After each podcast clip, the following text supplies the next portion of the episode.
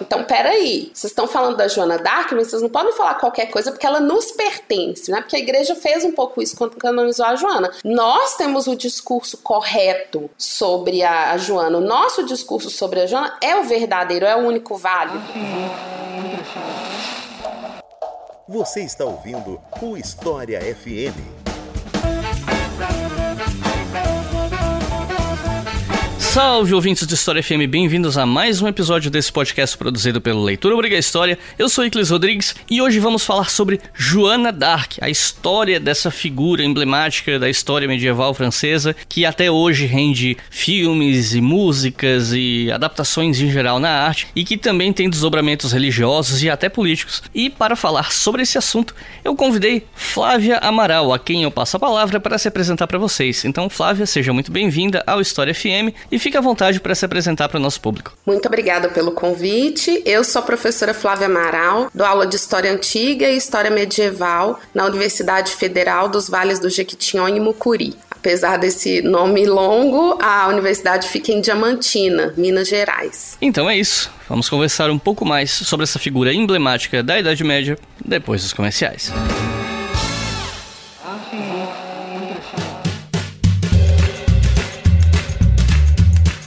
Então, gente, tô de volta com essa voz ruim ainda, ainda tô me recuperando dessa amidalite que foi a pior que eu já tive na minha vida, sem sacanagem. Durante uns dois dias eu não conseguia nem comer nem beber água sem sentir muita dor, assim, foi um negócio absurdo. Então eu ainda tô me recuperando. Semana que vem eu já devo começar a gravar coisa de novo, então alguns episódios do História FM vão ir ao ar com a minha voz assim meio debilitada, mas infelizmente, né, tem que voltar a trabalhar, fazer o quê? E bom, eu queria agradecer a vocês por continuarem apoiando o História FM até nesse momento que eu ando meio sumido, né? Na verdade, desde o final de abril foi tanta coisa acontecendo. Extração dos sisos, depois essa amidalite. Foi duas semanas pós-operatório de sisos e tal. Aí tirei uma semana de férias, viajei. No meio da viagem eu fiquei com essa amidalite. Então, assim, foi um mês bem complicado. Porque, né? Pobre não pode ser feliz, né? A gente sempre tem que ter alguma coisa atrapalhando, mas enfim. Graças a vocês eu tenho tranquilidade, né? Eu pude ter esse pós-operatório um pouco mais em paz. Esses dias sem conseguir trabalhar, inclusive no episódio passado, o Vitor, né, do História Meia Hora, veio me ajudar aqui. Então,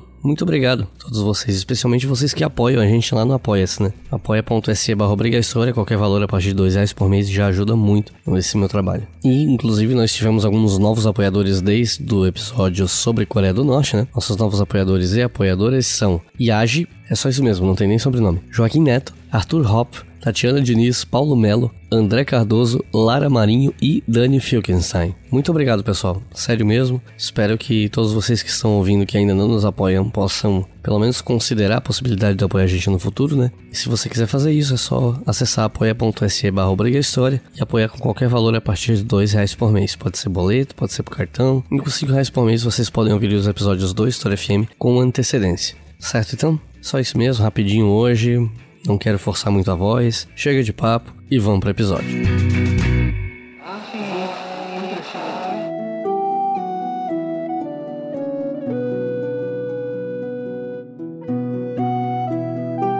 Para começar, eu queria te perguntar quais são os registros mais antigos sobre Joana Dark e o que se sabe sobre a juventude dela antes do envolvimento dela na guerra contra os ingleses. A gente sabe que, na verdade, Joana d'Arc morreu jovem, né? Então falar em juventude pode ser meio abrangente, mas quando eu digo juventude, eu tô falando mais infância, adolescência, né? Antes dela entrar no mapa, vamos dizer assim. O que, que a gente sabe sobre ela e quais os registros mais antigos que a gente tem sobre?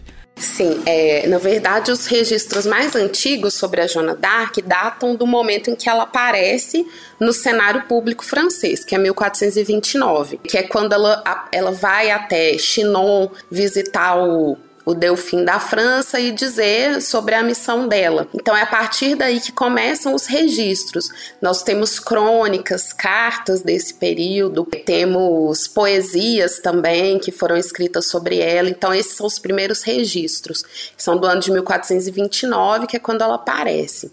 Esses dados sobre a vida privada dela, digamos assim, anterior ao encontro com Delfim, são dados que estão dispersos em vasta documentação. Mas eu poderia destacar aqui o processo de condenação, que foi o processo que levou ela a ser condenada como herege condenada à morte na fogueira, e o processo que reabilitou a Joana Dark, que, que, é o processo que anulou a condenação dela. Então, nesse processo de condenação, é a própria Joana Dark que fala que dá algumas informações sobre a infância dela, porque os inquisidores vão perguntar onde ela nasceu, como ela vivia, que paróquia que ela frequentava, com quem que ela aprendeu as orações da, da igreja e tal. Mas as informações mais abundantes que nós temos sobre esse período aí que vai a infância essa primeira juventude, digamos assim, estão mais no processo que anulou a condenação, porque foram convocados para depor nesse processo mais de 100 testemunhas que, e,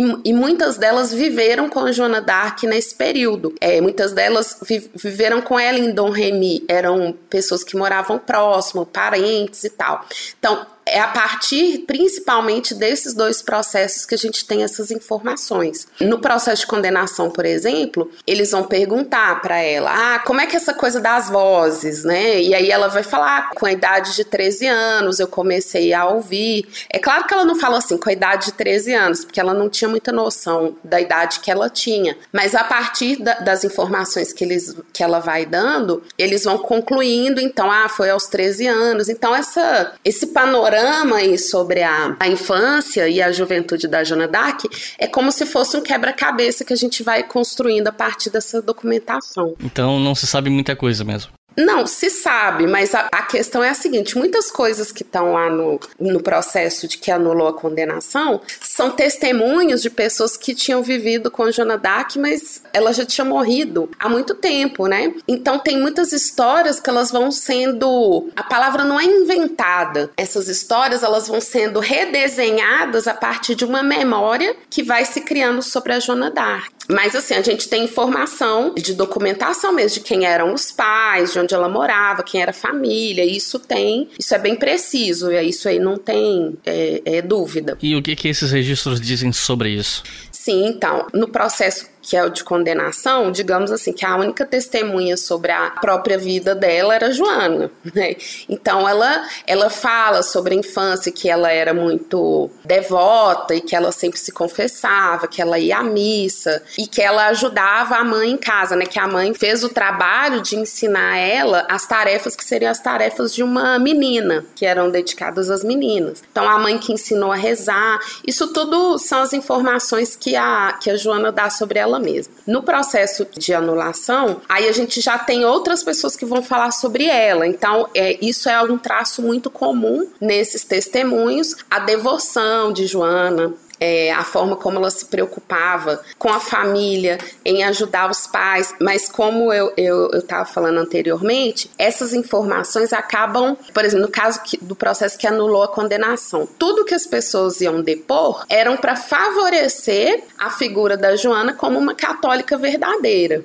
Então, por quê? Porque o objetivo do processo era anular a condenação. Então, ninguém ali foi para dar um testemunho que falava, ah, a Joana, ela conversava com espíritos, né? Ou alguma coisa que desse a entender que ela não era uma boa, uma verdadeira católica. Então, as informações elas são muito calcadas é, nesse objetivo de fazer da Joana uma, uma católica perfeita, para que a, a, condenação dela fosse anulada. E aí, tentando pegar um pouco mais o contexto dessa época, a gente precisa falar da Guerra dos 100 Anos, porque foi no contexto dessa guerra que a Joana acabou se destacando, né? Então, qual era a situação ali da França nesse momento em que a Joana d'Arc está vivendo em relação à Guerra dos 100 Anos? Esse contexto é fundamental para entender, inclusive, o impacto que a Joana teve quando ela aparece como uma opção lá para o Delfim, como uma opção de luta contra o, os ingleses. O que, que acontece? A Joana vai nascer em 1412. Quando ela nasce, a Guerra dos 100 Anos ela está em uma fase muito complexa, porque quem é o rei da França é o Carlos VI e ele é um rei que é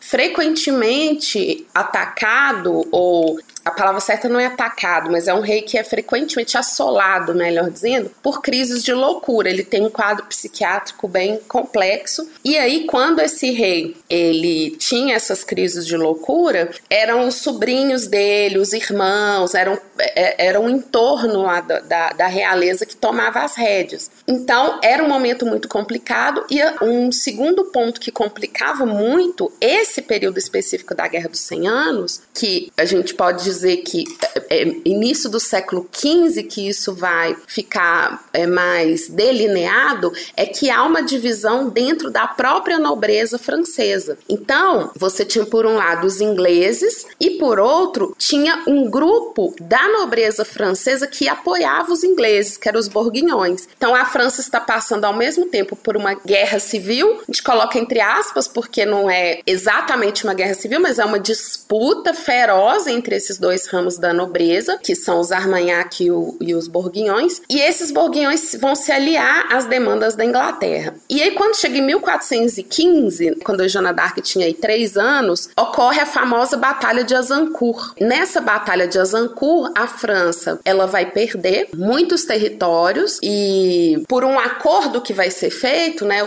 que vai ficar conhecido como Tratado de Troyes, que vai ser assinado em 1420, por esse acordo vai ser decidido alguma das coisas mais graves aí para o que se tornou a França depois desse tratado, quer dizer, um ponto fundamental, que era o seguinte, a questão é, da continuidade do trono. Então, o que, que foi assinado no Tratado de Troyes? Que o próximo rei da França não seria o Delfim. Delfim era o nome que se dava para o filho primogênito do, do rei, que seria coroado próximo rei da França. Então, esse príncipe, ele que era o Delfim, não seria o próximo rei, que a coroa, então, depois da morte de Carlos VI, passaria para as mãos da Inglaterra. Então, isso foi assinado, isso foi um tratado assinado em 1420 por conta da, da derrota é, fragorosa que a França sofreu na Batalha de Azincourt. A grande questão é: tinha todo esse embrolho relacionado à saúde mental do rei e tal.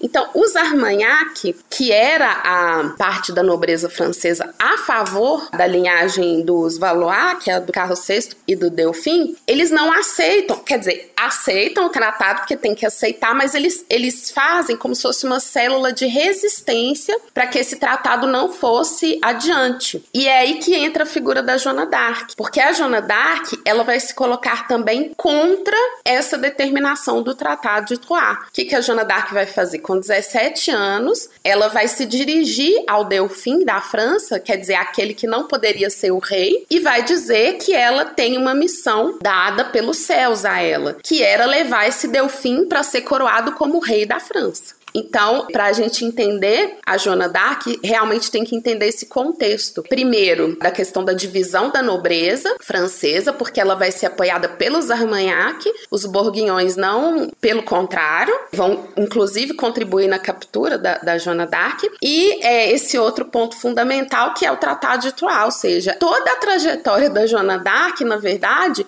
foi para descumprir um por um desses acordos do tratado.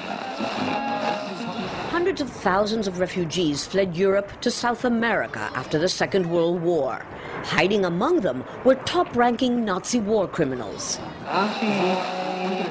E ainda pensando aqui na questão de motivações da Joana e tal, as fontes da época afirmam que ela ouvia vozes, né? Ela alegava ouvir vozes divinas que orientavam ela, então tinha toda uma questão de motivação religiosa ali e tal, um caráter meio quase que profético mesmo, né, por conta dessas vozes que ela dizia ouvir e tal. E aí eu queria pedir para você comentar um pouco mais a respeito dessa característica de Joana, né? A trajetória da Joana também não é possível de ser compreendida sem esse aspecto místico e aspecto profético. Então, assim, em primeiro lugar, ela é uma pessoa que tem um contato com alguma coisa maior. Então, isso não tem como ser descartado de forma alguma da, da trajetória dela. Tanto no, no processo de condenação quanto nas outras fontes, o que se diz, o que ela diz e o que os outros dizem, é isso: que ela ouvia vozes e ela define no processo de condenação, essas vozes são definidas, porque o processo de condenação ele quer entender né, o que, que são essas vozes e tal. Então, ele, é ali que, que é nomeado, ou que são nomeadas essas entidades, digamos assim. Então, ela vai dizer que ouvia vozes de São Miguel Arcanjo, Santa Catarina e Santa Margarida. Essas vozes teriam começado a se manifestar quando ela tinha 13 13 anos, e sempre no processo de condenação, por exemplo, ela diz: ah, as, as vozes sempre me diziam para fazer coisas boas, para ajudar os pobres, para rezar e tal. E lá pelas tantas, essas vozes começam a dizer que para ela que ela tinha uma missão que era de libertar a França do, dos ingleses. Então, quando ela chega, aquela cena que eu descrevi, né, quando ela chega em Chinon, onde está aquilo que eu chamei de célula de resistência do, do Delfim, ela chega lá já imbuída dessa autoridade, dessa autoridade de ser uma mística. Só que aí tem uma questão importante. Para o período, você tinha que ter critérios para saber se, aquel, se aquela pessoa mística, se aquela suposta profetisa, se ela vinha realmente da parte de Deus ou se ela era uma entidade, uma pessoa que tinha contato com o demônio. Então, assim, é, Joana Dark passou por isso também. Ela não foi aceita logo de cara, mas esse viés, é, como eu falei, dessa autoridade mística e profética foi fundamental para ela ter acesso ao Delfim quando ela, quando ela chegou. Porque uma outra questão que eu até me esqueci de comentar na, no momento lá do contexto é que a Igreja Católica tinha acabado de sair do cisma, que é aquela divisão que teve lá no final da Idade Média da Igreja Católica, que uma parte do papado foi para a cidade de Avignon, na França, e uma outra parte se manteve em Roma. Tô falando uma parte, mas assim, são grupos é, é, do próprio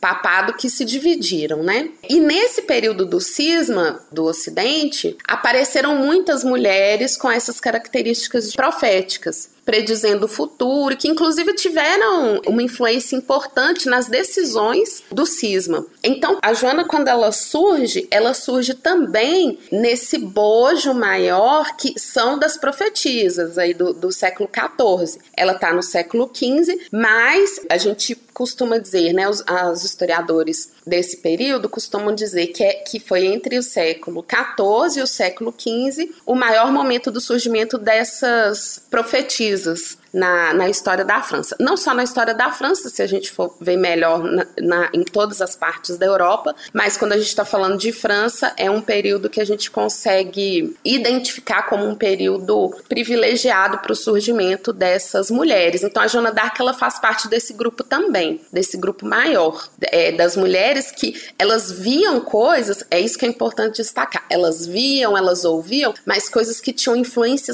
política. Não era só uma coisa assim da conversão, porque podia ser uma profetisa que está prevendo alguma coisa, mas está falando assim: ah, vamos rezar, vamos nos entregar a Deus. Todas elas tinham isso, mas elas tinham também ideias para é, uma intervenção política. Então, o caso da Joana era, ok, venho da parte de Deus, tal, mas eu tenho. É, é, e ela tinha coisas muito claras, assim, de estratégias para conseguir esse objetivo final, que era libertar a França e coroar o Delfim como rei. E como Joana d'Arc conseguiu uma autorização para fazer parte do exército e participar da guerra?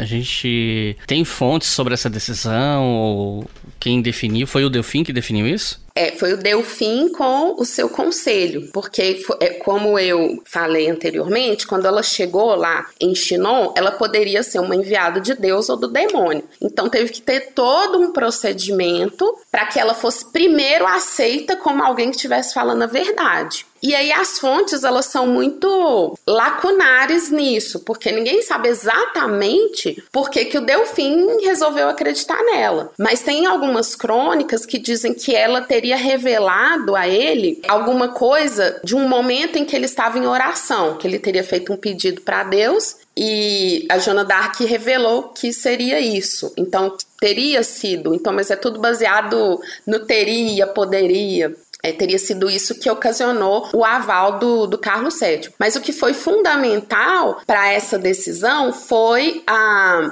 esse procedimento que eu falei de, de interrogatório, que, pelo qual ela passou em Poitiers. Ela foi colocada diante de um, uma espécie de júri com teólogos, e aí eles testaram a, a d'Arc, que era testar, era eles fizeram uma série de perguntas para ver se ela era uma personalidade que tinha um contato com o divino ou com o maligno. Então isso foi fundamental. A partir desse momento, o Delfim, claro, ele vai tomar essa causa da Joana e ele meio que vai se responsabilizar, porque O exército, que era fiel ao Delfim, o exército, aquele exército lá que tinha perdido em Azancourt, que era formado por guerreiros muito experientes, por homens muito poderosos da França. Então não, não, era, não, não foi fácil para o Delfim convencer esses, esses caras que a Joana ia não só participar, porque a mulher não podia participar da guerra, mas ela ia liderar a campanha, porque a,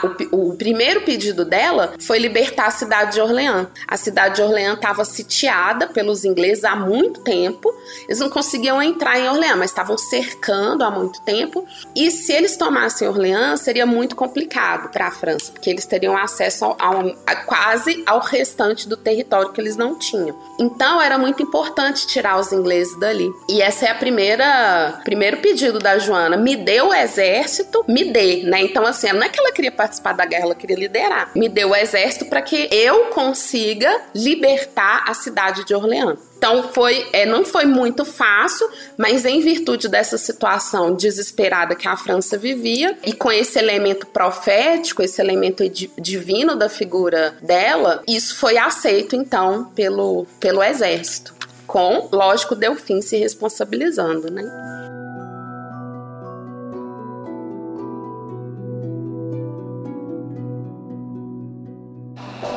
Você está ouvindo o História FM.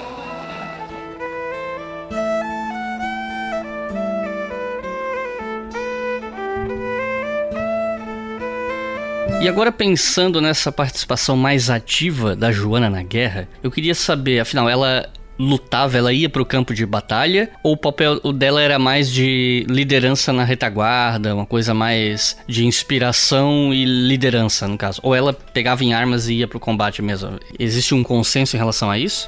Então, ela tem esse papel fundamental que, que, que, você mencionou, da inspiração, da, da liderança, mas a Joana tinha uma espada, né? Então a gente, a gente vai pelas evidências. Ela, inclusive, foi num, de, um, num desses caminhos, né, dela se dirigindo a, a Chinon, ao encontro do Delfim, que ela encontra uma espada. Então tem esse elemento da guerra, claro, não, ou seja, a armadura é um elemento da guerra da defesa, mas a espada é um elemento de ataque, né? Então ela tem esse aspecto sim de guerreira, de estar em cima do, do cavalo. Inclusive, ela, ela foi ferida algumas vezes, ela algumas não, várias vezes ela foi ferida, mas ela sempre diz que ela nunca matou ninguém. Agora, isso no processo de condenação, que é quando ela está sendo inquirida. E aí até os inquisidores falam, mas você não tinha uma espada? Ela tinha espada, mas a espada é quase como se fosse uma coisa alegórica, sabe? É, não exatamente que ela usasse, mas não tem como a gente saber. Porque a questão era, se ela confirmasse, não, eu, eu usei a espada, eu matei alguém, isso era ainda mais complicado para o julgamento julgamento dela, porque ela estava infringindo muitas coisas. É, é, é, assim, seria impossível. Então ela não afirma, ela nunca afirmou que ela lutou assim contra alguém com aquela espada. Da mesma forma, as testemunhas posteriores que conviveram com ela vão falar a mesma coisa. Então assim, não se sabe. Ninguém tem certeza se ela pegou aquela espada, lutou com alguém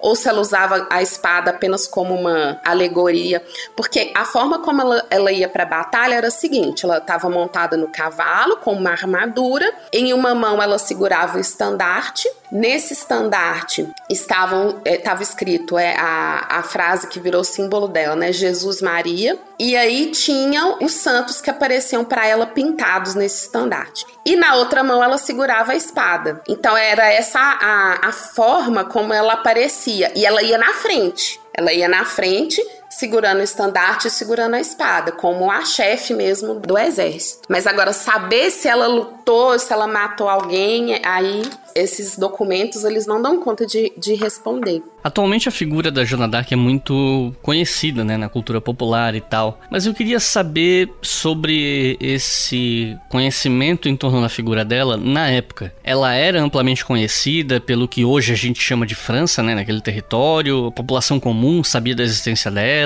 Os ingleses uh, sabiam dela. Como é que, o que, é que a gente sabe sobre isso? Ela era conhecida não só na nesse território do Reino da França, como além. São muito rápidas rápidas nas notícias que correm sobre a Joana d'Arc. Depois que ela ganha a Batalha de Orleans, então, que é nesse mesmo ano de 1429, que é muito rápido, né? Em maio de 29, ela ganha essa Batalha de Orleans e rapidamente ela consegue levar o Delfim para ser coroado como rei. Então, esses dois feitos fizeram com que ela fosse conhecida muito rapidamente. É, a gente tem inclusive um documento, agora eu me esqueci o nome dele, mas que foi. Ah, da Sibila Frânsica, lembrei. Foi elaborado por um um, um, participante do clero, eu não lembro exatamente qual que era o, a posição dele no clero, é, mas acho que bispo ele não era não. Era um clérigo de uma região onde hoje está a Alemanha, que é escrito em 1430, ou seja, muito rápido depois da, das vitórias. E aí nessa documentação, ele, que é muito interessante nesse tratado, ele vai dizer que a Joana d'Arc é uma sibila da França. Sibila era, eram as profetisas da antiguidade, né? Tem toda uma,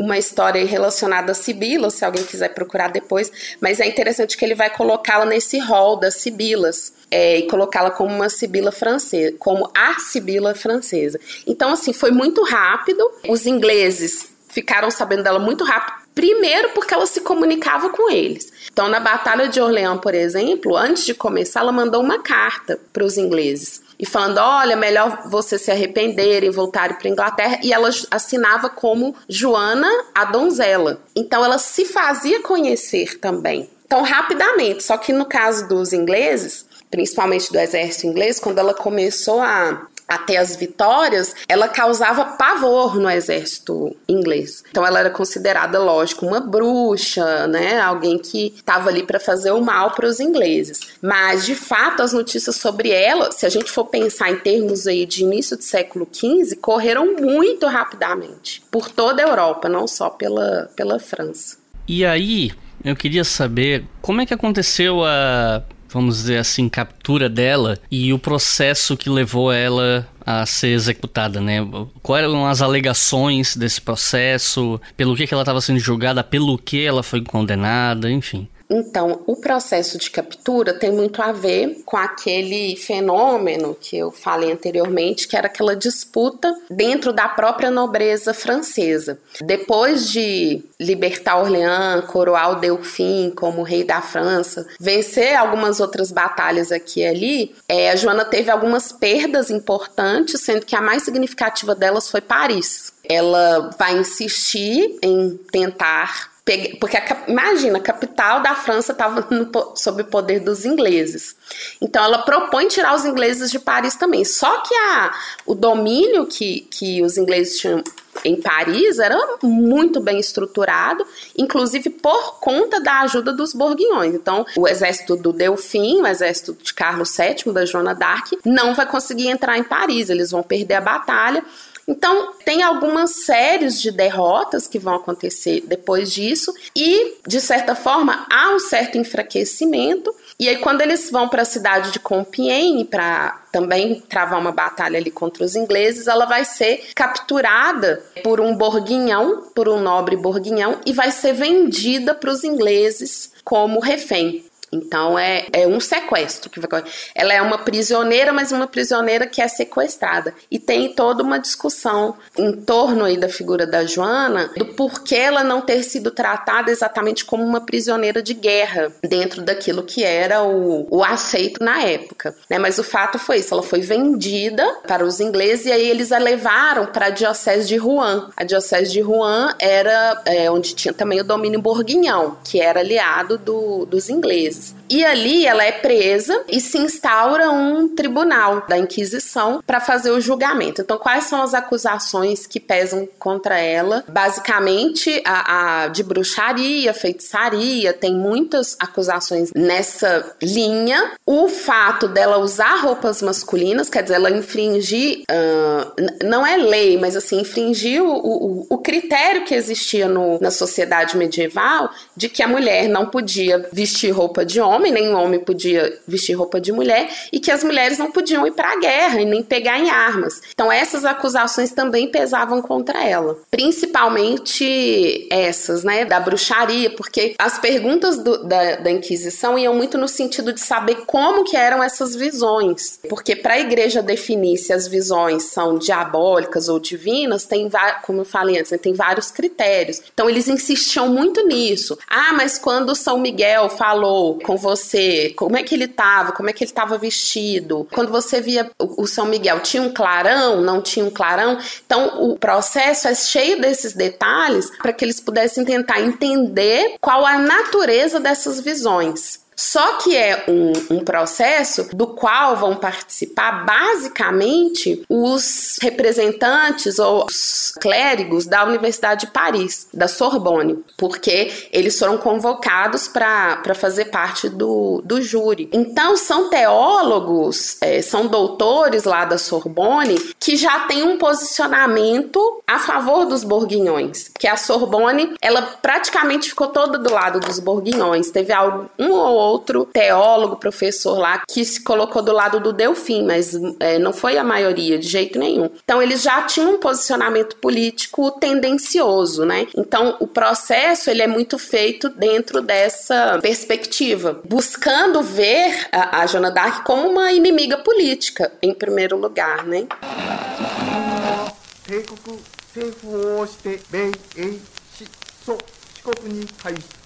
帝国政府をして米英祖四国に対しその共同宣言を受諾する旨通告せしめたおり E a execução dela foi na fogueira, no caso. Isso, aí ela foi condenada. A condenação final dela, que ela foi condenada como herege, não como bruxa. Muita gente acha que ela foi condenada como bruxa.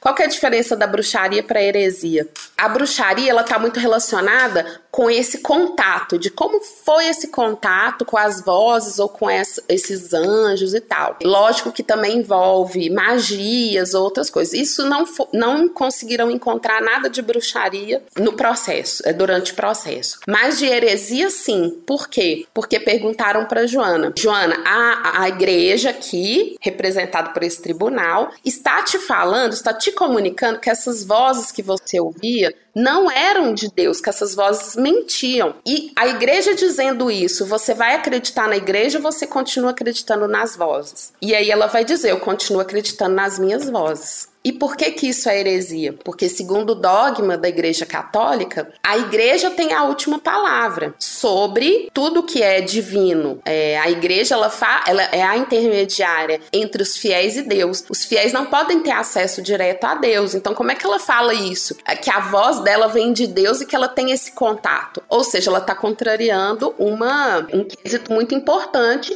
da Igreja que é essa questão de ser representante de Deus na Terra. Então então, isso é heresia. É quando ela vai contra essa determinação da igreja. Então, ela é condenada como herege e como relapsa. Por que relapsa? Porque ela vestia roupas de homem e aí, lá no, no meio do processo, eles convenceram a Joana de não vestir mais roupa masculina, deram para ela um vestido tal. Ela vestiu, mas depois ela se arrepende e volta a colocar as roupas de homem. Então, por isso, relapsa. Ela caiu novamente no mesmo erro. Então, é, esses foram os dois vereditos, de, não vereditos, mas foram as duas condenações, né? Os, os dois motivos principais pelos quais ela foi condenada e aí ela foi queimada é, em 30 de maio de 1431 em Orleans. E em 1456 a igreja abriu um outro processo para anular, ou melhor dizendo, acabou anulando, né? O, o processo que sentenciou a Joana d'Arc à fogueira. E aí eu queria te perguntar qual foi o motivo da abertura desse novo processo, qual é o argumento por trás dele? Dele? Na verdade, desde quando a Joana morreu, em 1431, a família dela pressionava o rei da França porque até hoje existe muito debate sobre o que foi a posição dele com a, aquela que foi responsável pela sua coroação, sendo presa, sendo levada à Inquisição, sendo condenada. Então, que posição foi essa? O que, que ele fez? Desde o do começo, então, né, do começo que eu falo assim,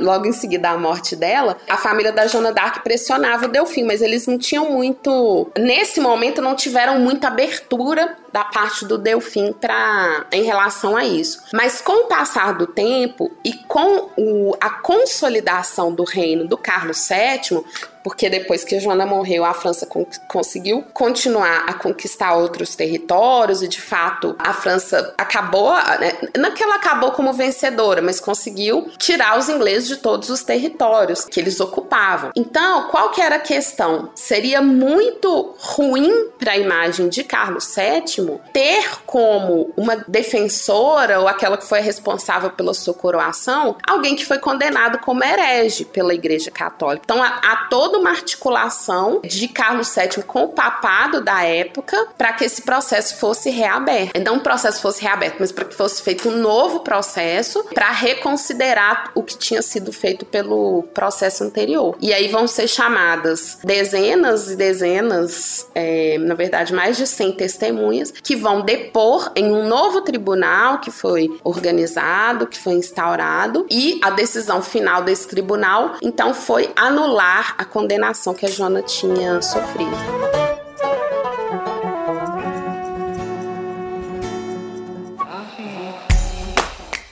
Se você quiser colaborar com o História FM, você pode fazer isso via Pix usando a chave leituraobrigahistoria@gmail.com. E assim você colabora para manter esse projeto educacional gratuito no ar.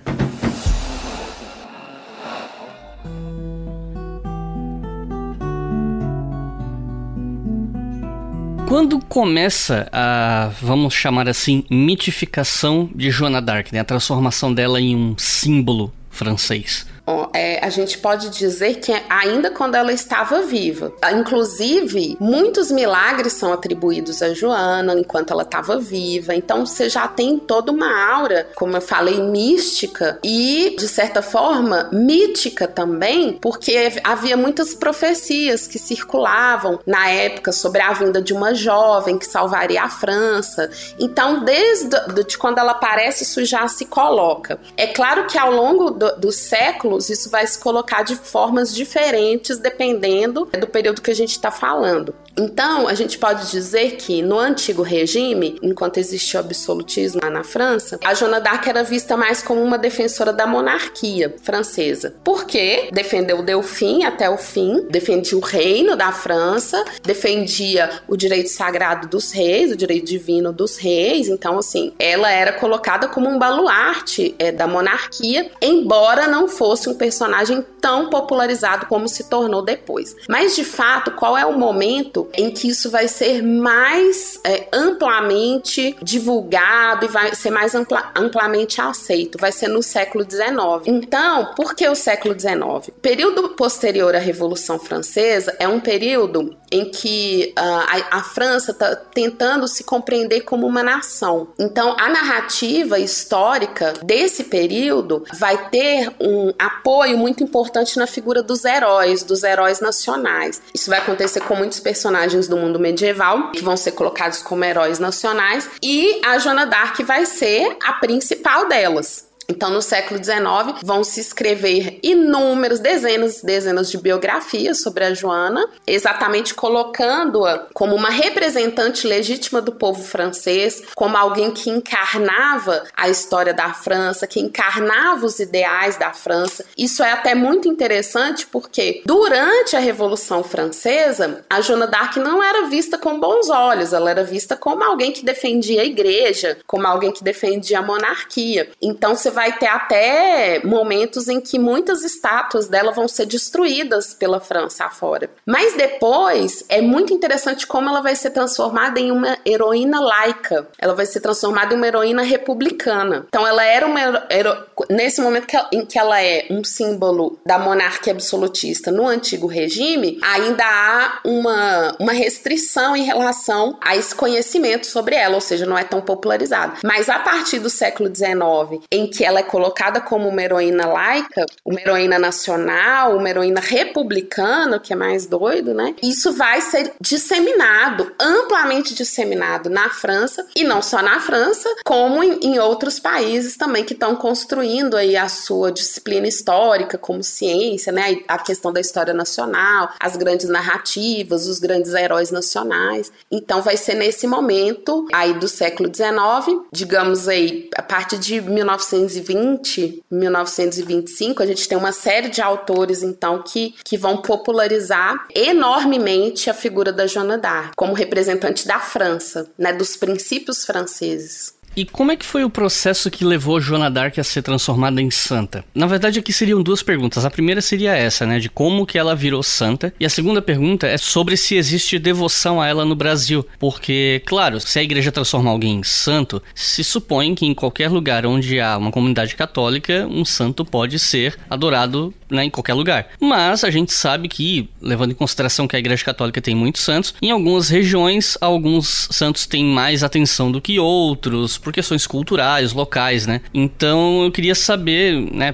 primeiro, como ela vira santa, e segundo, se existe devoção a Joana d'Arc aqui no Brasil. A história da canonização da Joana também está muito relacionada a essa questão que eu levantei aí sobre o século XIX, que é quando, principalmente os republicanos, vão tomar a Joana como um símbolo da República, um símbolo da França laica. Isso vai causar uma reação muito forte na Igreja Católica, porque a Igreja Católica vai falar: peraí, a, a, a Joana não é republicana, a Joana é uma católica legítima, uma temente a Deus. E aí, essa ideia da santidade de Joana, ela não é uma ideia do século XIX, mas a ideia de viabilizar a canonização, sim, de oficializar essa santidade da Joana. Então, vai ser uma iniciativa lá da Diocese de Orleans, a partir do bispo do do Panlu, ele vai começar, primeiro ele começa uma série de sermões em que ele defende essa ideia e depois ele vai começar a articular para que a Joana fosse canonizada. E aí você tem um momento de uma disputa feroz pela memória da Joana entre os católicos e os republicanos, porque na história da França o que acontece depois da, do, lógico, durante a revolução, mas depois daquele período que a gente chama de restauração, é um termo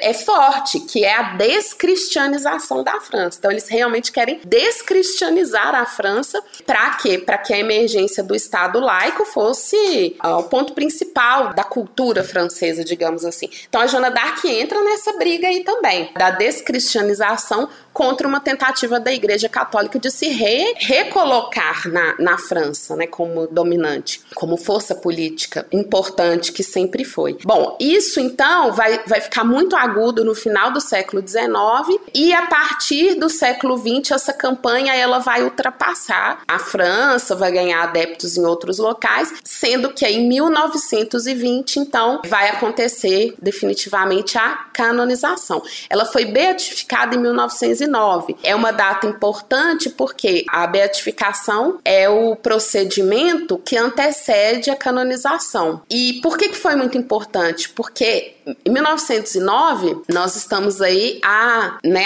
às vésperas da Primeira Guerra Mundial. E falar da Joana d'Arc é sempre complicado, porque ela sempre está envolvida em alguma disputa é, pela memória. E ali ela está sendo, nesse momento, ela está sendo disputada pelos, pela, pelos alemães e pela França, porque a região que a Joana d'Arc nasceu, que é Dom Remy, fica na Lorena. Aí lembrando das aulas lá de Primeira Guerra, não tem a questão lá da anexação da Alsácia-Lorena pelo Império Prussiano. Ou seja, a região onde a Joana d'Arc nasceu passou a fazer parte da do, do Império Prussiano. E aí, em 1909, o Vaticano coloca a Joana como uma beata francesa. Isso fortalece muito é, o discurso francês em, em relação a, ao Império Prussiano. Então, a canonização dela está envolvida em todas essas disputas. Durante a Primeira Guerra, a imagem dela é muito utilizada, é, principalmente para atacar o, a Alemanha, né? Então, 1920 acontece essa canonização e a ideia da Joana d'Arc como santa no Brasil ela vai vir pela devoção da imigração francesa é, é, a princípio. Então, em São Paulo vai ser feita a primeira paróquia dedicada a Joana d'Arc, que foi iniciativa de um francês que trabalhava em uma fábrica. Era uma fábrica francesa que se instaurou em São Paulo e tinha muitos funcionários franceses. E dentre esses funcionários, um deles resolveu trazer uma imagem, depois chamou um padre. É, aí veio o segundo arcebispo arcebispo de, de Paris para participar de algumas festas e tal. Então, em primeiro lugar, está muito ligada a essa imigração francesa, mas é interessante notar que a devoção a Joana d'Arc no Brasil ela foi adquirindo características muito populares. Então, aqui em Minas Gerais mesmo, de onde eu, tô falando, existe uma devoção a ela muito grande. É uma igreja em São João del Rei. A igreja não é dedicada a ela, mas lá tem uma imagem e os militares da cidade de São João del Rei fazem todos os anos uma procissão. Então, ali, no caso de São João del Rei, a devoção a Joana d'Arc está muito ligada ao militarismo. Ela é vista como uma santa que protege os militares, que atua na causa dos militares. Inclusive, São João del Rei é, é, é importante desse ponto de vista, porque ali teve um destacamento do exército que participou da, da Segunda Guerra Mundial, e ali tem um monumento aos pracinhas. Então, ali tem toda uma memória associada ao exército, à guerra, e é interessante que esse monumento aos pracinhas foi inaugurado pelo Castelo Branco, que era presidente no Brasil na década de de 60. Enfim, tem toda essa questão militar é, envolvida nessa devoção. Então a gente destaca essa devoção relacionada à imigração, a devoção relacionada à questão militar e uma terceira devoção ainda mais popular. Então, em Sete Lagoas, aqui em Minas Gerais, é uma cidade da região metropolitana de Belo Horizonte. Todos os anos tem a festa da guarda do Congo de Joana d'Arc. E por que, que é tão interessante? Porque as congadas ou os congados né, são festas tradicionais, começam começa desde o período imperial, né? As, as, memórias que se tem dessas festas no Brasil, elas remontam ao período colonial, imperial, sendo que no, na, logo na passagem da monarquia para a república, ela era muito identificada com a festa dos ex-escravos. Então, porque essa festa do Congo, ela comemora a coroação de um rei do reino do Congo, como o próprio nome já diz, ou seja, as origens dessa festa são completamente africanas africanas e tem a ver com muitos rituais e tal, que, que mesclavam essa devoção africana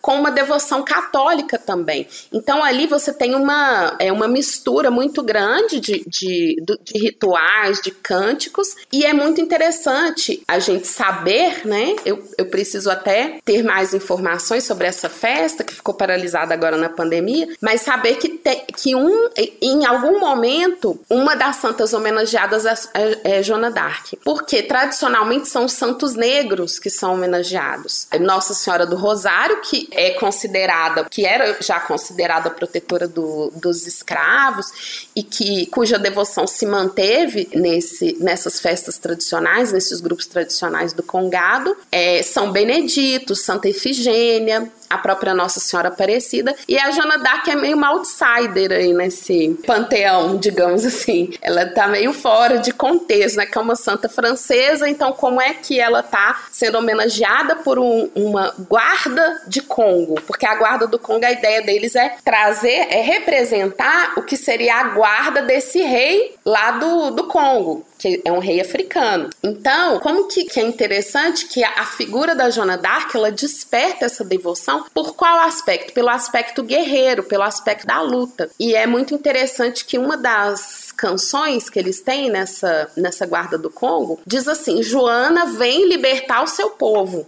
Então é muito alguma coisa que precisa ser melhor investigada realmente. Qual é a relação que os, esses grupos de matriz africana estabelecem para ver Joana d'Arc como uma libertadora também, como alguém que tá que apoia a causa afrodescendente no Brasil, né? Então, no Brasil ela tem essas é, toda essa variedade de, de abordagens no, no que se refere à devoção.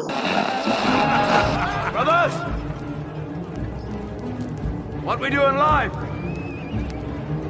echoes in eternity símbolos nacionais, como né, a Joana foi usada como símbolo nacional, e até você falou da Primeira Guerra, né? Eu lembro de já ter visto, se eu não me engano, eu vi pôster de recrutamento da Primeira Guerra que usavam a Joana Dark. Enfim, esses símbolos nacionais muitas vezes são apropriados por grupos nacionalistas que às vezes são grupos de extrema direita. E aí eu queria te perguntar, a Joana Dark é apropriada por grupos ultranacionalistas, seja no passado, seja hoje, por motivos políticos, no caso, né? Sim, sim, muito. Até no Brasil, depois posso falar um pouquinho. Mas na, na caso da França, principalmente com a, é, a Frente Nacional, que é o partido de extrema-direita francês, é, começando isso na figura do Jean-Marie Le Pen, que era o líder do, desse partido aí na década de 90. Ele vai trazer a Joana d'Arc como uma representante da, da Frente Nacional. Inclusive, durante muito tempo, muitos anos, ele fazia, o Jean-Marie Le Pen, um discurso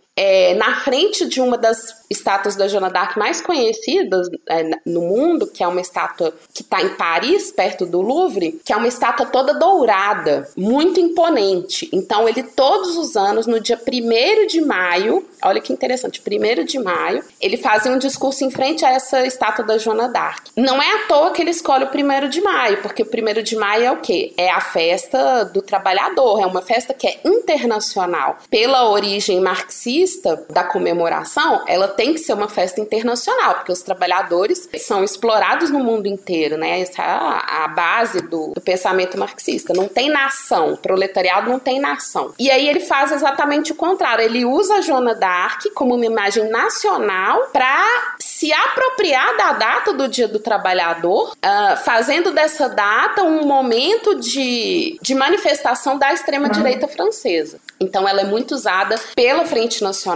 por muitos movimentos neonazistas, por movimentos fundamentalistas católicos também. Tem muitas imagens que circulam, inclusive tem uma página no Instagram que é uma página ultraconservadora francesa, e eles têm muitas imagens da Joana d'Arc. Tem uma que é a Joana d'Arc está convocando os franceses para uma nova cruzada contra os muçulmanos. Então tem o, o discurso islamofóbico associado a Joana d'Arc, tem um discurso antifeminista associado a Joana d'Arc, por incrível que pareça, porque tem o, a apropriação feminista também da Joana, mas também tem a apropriação anti, antifeminista, anticomunista. Então, todos esses pontos do discurso da extrema-direita e do discurso conservador é, são muito uh, relacionados, né? eles, eles usam esse discurso para relacionar a imagem da Joana d'Arc à causa deles. É, o Brasil, assim, nos últimos anos está tendo umas apropriações bastante bizarras da Idade Média. E quando teve a última eleição para o Conselho de Comissão de Justiça e Ética, que é a CCJ,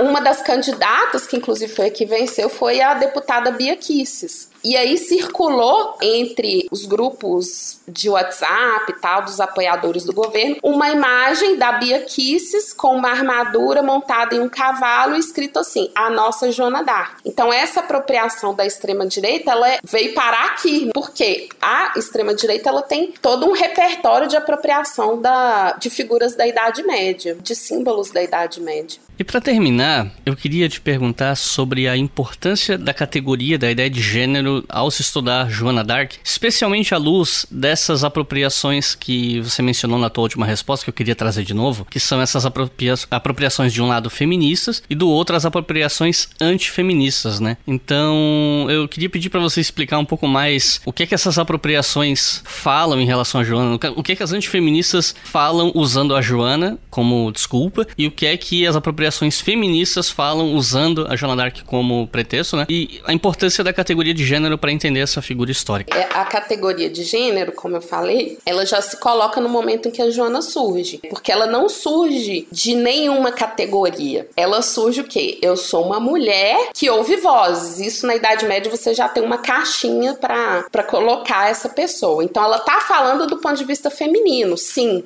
embora ela coloque roupas masculinas, ela faça coisas que não estão associadas ao que seria o papel da mulher naquele período, ela está na categoria feminina. Então isso se coloca do início ao fim da trajetória dela. O que acontece é que isso vai sendo então apropriado ao longo dos séculos, como eu falei, sendo que o auge dessa questão do gênero, de fato, aí é o final do século XIX, início do século XX, vai ter uma, um movimento feminista incipiente já vai colocar a Joana d'Arc como um exemplo, porque que ela contraria o papel que seria o papel da mulher naquele período, né? Ela vai além daquela categoria na qual ela estava. Então, o movimento feminista vai colocar o seu argumento, os seus argumentos, sobretudo é, nisso, nesse caráter que a Joana d'Arc tem de transgredir as imposições do patriarcado, as imposições que eram feitas às mulheres em geral. Então, ela é vista como uma transgressora. Ela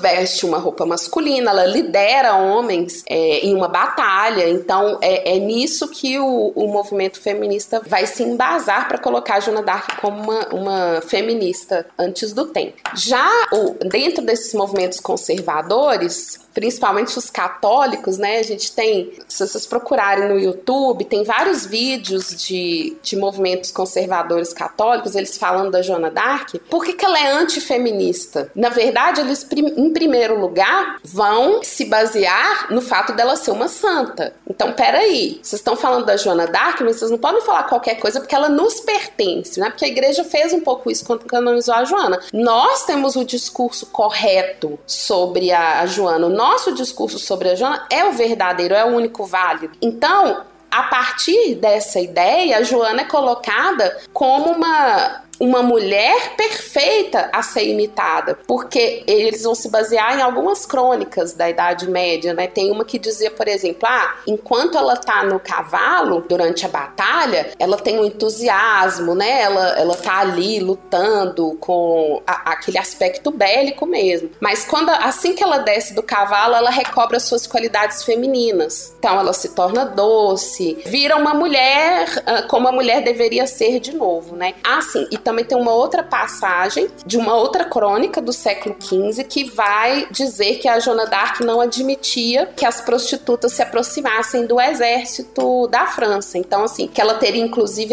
jogado uma flecha em uma prostituta, ou teria empurrado e dito coisas horríveis para a mulher lá. Então, eles vão se basear nesse também nessa passagem de uma das crônicas para falar que a Joana era a moral para ela era o principal. Então, que não é todo tipo de mulher que ela aceita e por isso ela não representa todo tipo de mulher, ela representa uma mulher específica que é a mulher católica.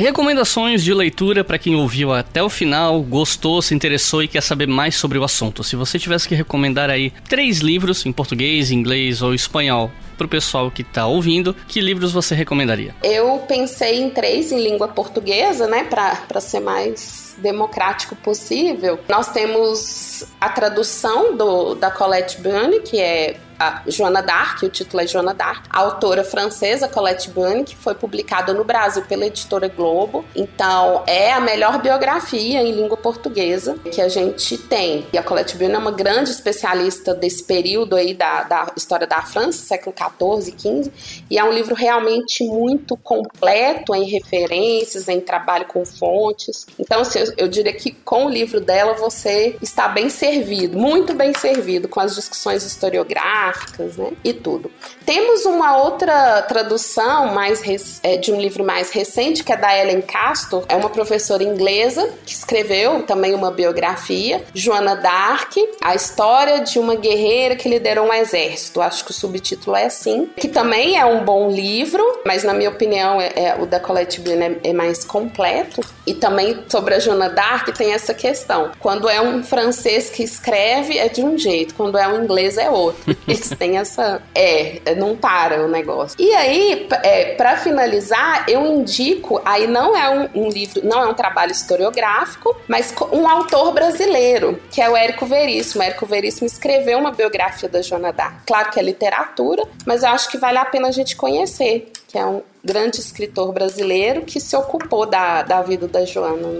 Esse material se chama Joana Dark mesmo ou tem outro título? A do Érico Veríssimo, A Vida de Joana Dark. Então é isso. Flávia, tens alguma consideração final, algum recado final? Queria agradecer o convite, falar para todos e todas que eu estou disponível se alguém quiser conversar mais sobre a Joana, quiser alguma referência, é, eu quiser falar de algum desses aspectos, eu estou sempre disponível. E também eu acho que é importante a gente, através desse exemplo da Joana Dark, é, é muito interessante a gente observar como que são os usos do passado, como é que os acontecimentos do passado eles sempre podem ser mobilizados no presente com algum interesse. Então é algo que a gente sempre tem que prestar atenção e tomar muito cuidado. Quando a gente vê o passado, personagens históricos, eventos históricos na boca, principalmente de políticos, é, a gente sempre tem que prestar muita atenção como que esse passado ele está sendo usado, como que ele está sendo mobilizado e com que objetivos. Quer deixar o seu e-mail para o pessoal que quiser entrar em contato? Sim, meu e-mail é Flávia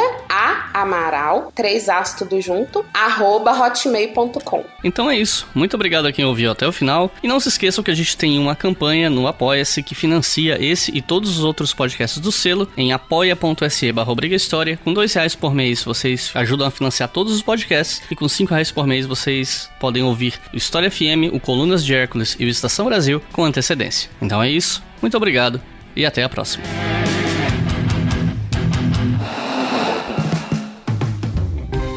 Este podcast foi financiado por nossos colaboradores no Apoia-se. Acesse apoia.se barra e contribua para manter este projeto educacional gratuito no ar.